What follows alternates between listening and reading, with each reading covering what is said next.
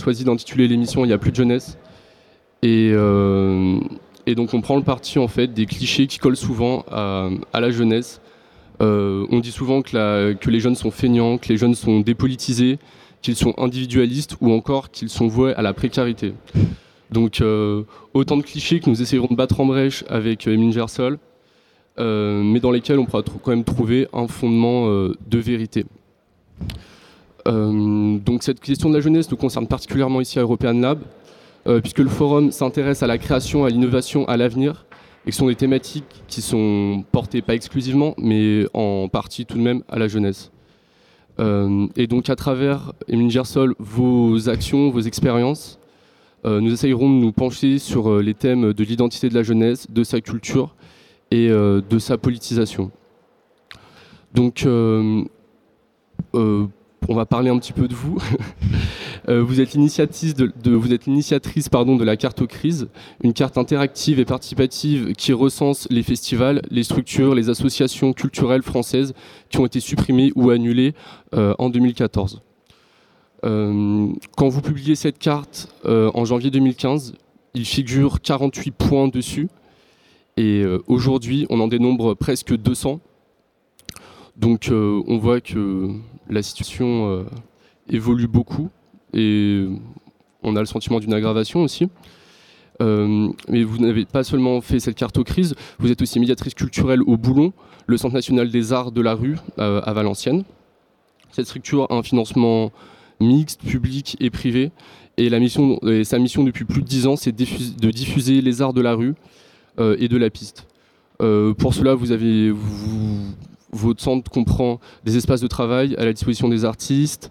Euh, vous avez une euh, programmation tout le long de l'année et un festival qui s'appelle Les Turbulentes.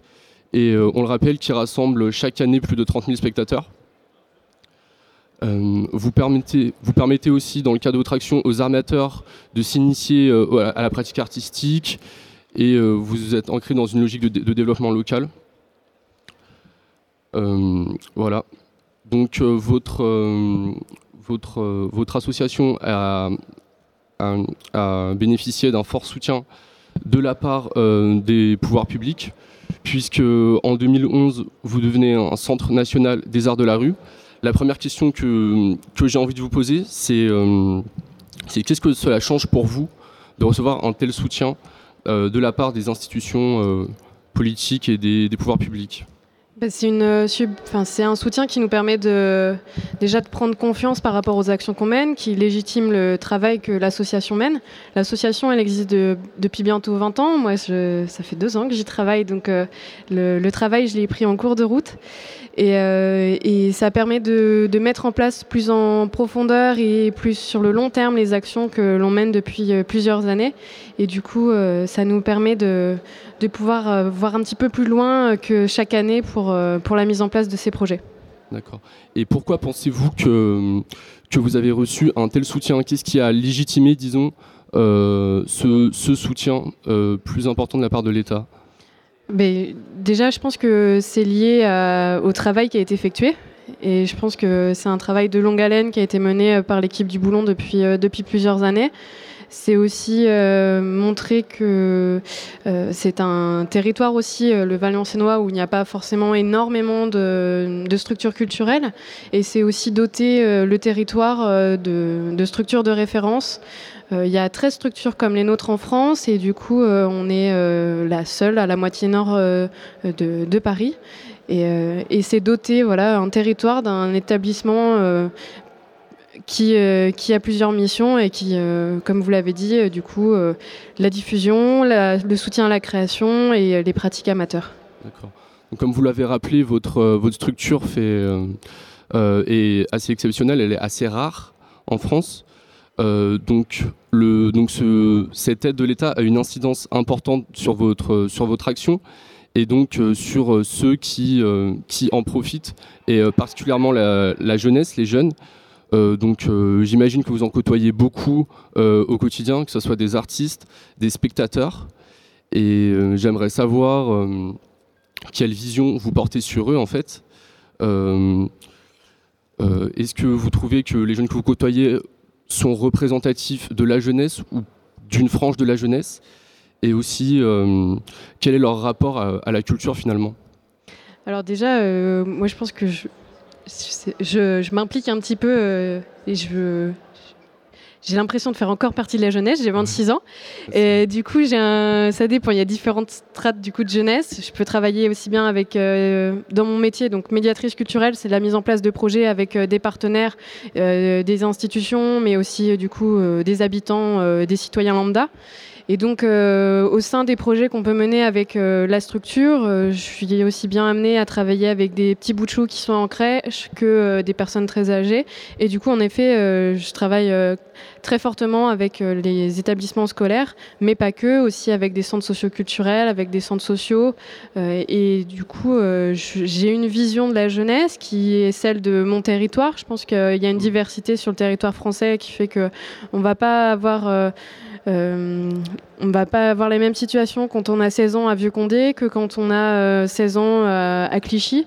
Et du coup, moi, l'image que j'en ai de, cette jeunesse vieux-condéenne, elle est sûrement rapprochée de celle d'un petit peu partout en France, mais c'est celle d'une d'une jeunesse qui se débrouille, qui bidouille et qui à contrario de ce qu'on peut imaginer, va, euh, aussi être à l'écoute. Euh, on a pu se rendre compte en menant des projets qu'au début ça traîne la patte et que très rapidement, avec un petit peu d'impulsion et aussi bien l'envie et le soutien euh, des structures comme par exemple les collèges et les lycées, et je pense aux professeurs qui sont pour nous des des véritables leviers et des soutiens sur, euh, la mise en place de projets et ben, nous permettre d'embarquer des jeunes qui étaient euh, vraiment pas du tout intéressés à la base par euh, voilà, un objet culturel et qui vont, qui vont se laisser embarquer. Et nous, on a des joyeuses surprises de, de jeunes qui vont après s'impliquer dans des ateliers ou qui vont venir au spectacle et traîner leurs parents.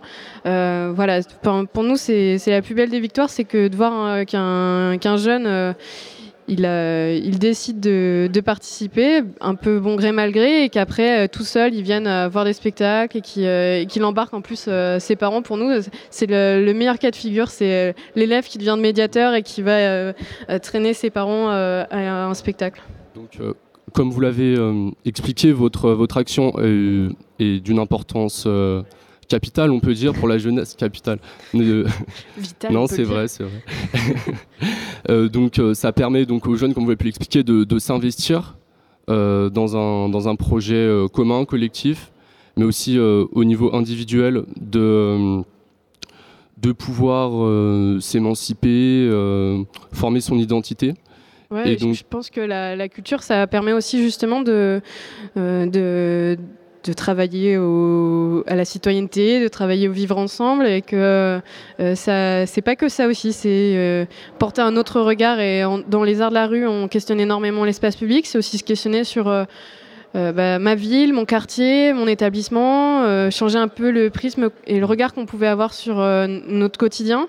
Et, donc voilà, c'est aussi un peu comme ça, je ne sais pas si on est vital, mais en tout cas, c'est comme ça qu'on essaye d'imaginer les choses et, de les construire avec, avec la jeunesse. Et vu donc l'importance de votre action sur, sur la citoyenneté, sur, le sur la formation des, citoyens, mais aussi des individus, quel est donc le rôle de l'État, des pouvoirs publics est-ce qu'on peut mener un projet? Est-ce qu'on peut réussir sans, sans l'aide du financement public aujourd'hui? Euh, C'est une bonne question, j'en sais rien. Euh, je pense que pouvoir travailler dans des conditions euh, plus ou moins pérennes, dans une structure où on sait qu'on va pouvoir mettre en place des projets sur 3, 4 ans, des projets de fond et de mm. sur long terme, c'est tout de suite beaucoup plus sain et beaucoup plus évident et on sait qu'on va avoir une démarche euh, euh, qui va être construite et réfléchie et co-construite avec la jeunesse alors que si on est dans l'urgence on va plus difficilement pouvoir euh, mobiliser différents acteurs alors que prendre le temps c'est aussi être dans la transversalité et imaginer des projets avec non pas forcément que les jeunes mais aussi leurs parents, leurs éducateurs. C'est ouvrir la porte à des possibilités et à des projets qui vont être peut-être plus réfléchis, plus construits mm. sur, euh, et qui auront peut-être des répercussions un peu plus importantes sur, euh, sur leur devenir. Et donc vous parlez, vous parlez de l'importance de pouvoir euh, s'inscrire dans une démarche de long terme, dans une pérennité pour, pour mener une action. En France, il y a la moitié des festivals de musique qui, qui ont moins de 10 ans. donc ça, ça dénote tout de même d'une fragilité dans, dans, dans l'action culturelle. Et, et ça nous permet de, de, faire une transition pour parler de votre carte crise et d'aborder une question importante. Pourquoi euh, est-ce aussi difficile pour un projet culturel de, de s'inscrire dans le temps? C'est difficile, je pense qu'elle a toujours été. Après, je pense que euh, dernièrement, on, se pose beaucoup la question de savoir si la culture euh, c'est rentable, si la culture c'est mmh. vraiment indispensable. Et, euh, et c'est là qu'il est important de dire que bah ouais, c'est vachement important. après, c'est un point de vue très personnel. Je pense que si on est là aussi aujourd'hui, c'est parce qu'on est plusieurs à le, à le porter. Mmh. Euh, cette carte, elle, euh, elle, démontre pas mal de choses. Euh, peut-être que je peux j'aimerais, désolé de vous couper, j'aimerais qu'on revienne vraiment à l'origine de cette carte. En fait, comment, comment avez-vous eu l'idée de faire cette carte aux crises? Pourquoi en fait? Bah, en fait, du coup, c'est un projet qui n'est pas rattaché à ma structure, qui est vraiment un projet que j'ai réalisé sur mon temps personnel. C'est une initiative personnelle et cette carte, bah, elle est née du nombre d'informations que je pouvais récolter euh, de, structures et de festivals qui, disparaissaient. Euh, et, j'avais vraiment très simplement envie de mettre en place un outil, mais à toute base personnelle, de, prendre du recul et de voir euh, quels sont les, types, les genres artistiques qui étaient touchés, dans quel, dans quel département, région. Et en fait, euh, j'ai eu un, voilà, il y a eu euh, un partage qui a été fait de, la carte, mais euh, à moindre échelle, et ça s'est très fortement diffusé. Et donc, c'est comme ça que l'outil s'est concrétisé et s'est développé. Et il y a tout un volet aussi participatif où en fait, il y a une contribution. C'est où y a une adresse email en fait sur la légende de la carte et libre à chacun de m'apporter des informations. Moi, de mon Nord-Pas-de-Calais, j'ai pas forcément euh, en tête euh, tout ce qui peut se passer euh, dans le fin fond de l'Ardèche, par exemple. Donc, c'était aussi l'envie d'ouvrir la carte et d'être le plus sensible possible. Cette carte, du coup, elle est interactive. On peut bouger dessus, on peut cliquer, on peut aller voir ce qui s'y passe dans la région dans le domaine artistique.